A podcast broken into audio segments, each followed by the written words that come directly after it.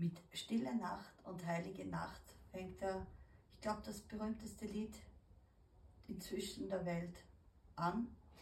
Und ja, wir werden, die meisten von uns werden jetzt um diese Zeit schon die Bescherung gehabt haben, das Beisammensein mit der Familie, das Essen und auch sehr, sehr viele Menschen, die diesen Abend auch alleine verbracht haben. Und ich darf heute hier stehen neben dem Christbaum, äh, der zu dem Haus gehört, wo vor 14 Jahren Lichtquell sich erstmals in meinem Leben gezeigt hat. Und Lichtquell ist ja inzwischen, hat sich ja dann herausgestellt immer mehr, dass das ein Weg ist, der uns in unserer Bewusstwerdung begleitet und in unserem Erwachen begleitet.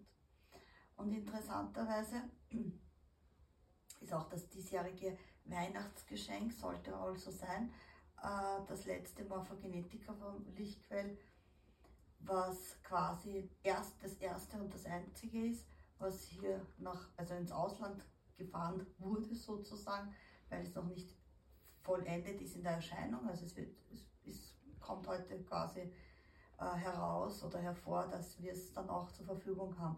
Und interessant ist, dieses Morphogenetika heißt auch Lichtbewusstsein. Und für mich schon als Kind war Weihnachten immer schon etwas Besonderes.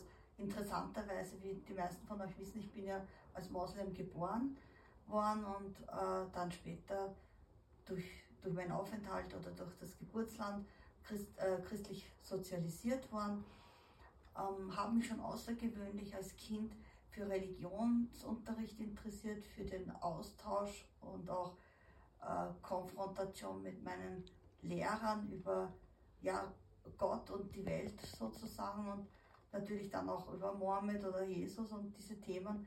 Und für mich war immer schon klar, eines ist fix, es gibt kein Mein Gott, dein Gott, es gibt nicht, das ist die richtige Religion, das ist die falsche Religion, sondern es gibt nur das eine, den einen Weg, nämlich dass wir in unserem Licht werden und hell erwachten Bewusstsein äh, uns entwickeln dürfen. Und das äh, Julfest hat es ja schon bereits immer gegeben, wo die Kelten schon vor Jahrtausenden haben die das schon zelebriert, nämlich auch den längsten, die längste Nacht des Jahres, am, was wir dieses Jahr auch am 21. unter einer ganz besonderen äh, astrologischen Konstellation hatten.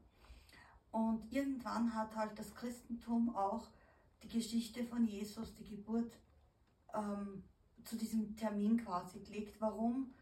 Weil ja Jesus im Prinzip nichts anderes für uns äh, darstellen darf äh, oder darstellt als ein, die Manifestation von einem Menschen, der einfach ein höheres Bewusstsein hatte und auch viele Dinge umgehen konnte, was das Erschaffen von nicht vorhandenen, offiziell nicht vorhandenen etc. etc. ist. Und,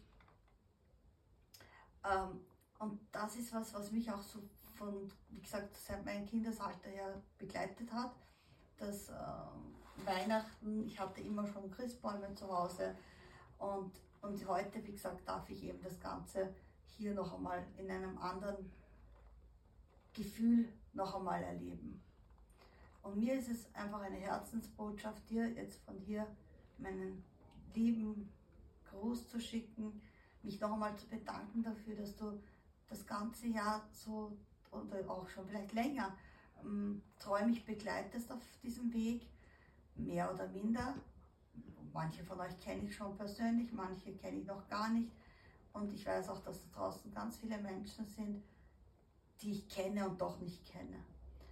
Weil wir uns jetzt einfach immer mehr daran erinnern dürfen, dass wir eine Familie sind. Wir sind eine Kommen von einer Adresse und werden wieder dorthin gehen.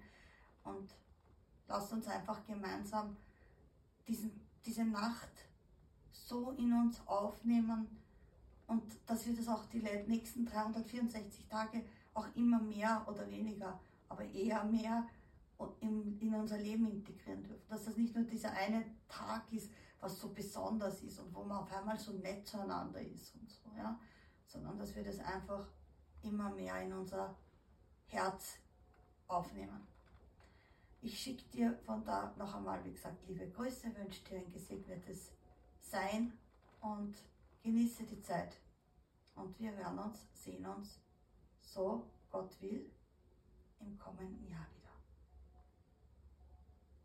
Ein PS folgt dem Ganzen jetzt auch noch, weil ich das total vergessen habe vorhin. Äh, vorgestern, als wir losfahren wollten, kurz vorher, hatte ich plötzlich die Erkenntnis, äh, nämlich, dass die Herbergssuche, die ja auch eine sehr prägende äh, Geschichte in Jesus Biografie ist, ähm, für mich das ganz klar auch symbolisiert, dass man quasi an die Herzen klopft und die machen nicht auf und dann ist eben ein Herz, was die Türe öffnet für das Licht und die Liebe und das dort gebären lässt sozusagen. Das war für mich so erstmals vorgestern auch die Botschaft in, der, in dieser Geschichte. Und das wollte ich dir eigentlich in meinem vorgehenden Teil mitteilen, aber es ist untergegangen. Aber jetzt.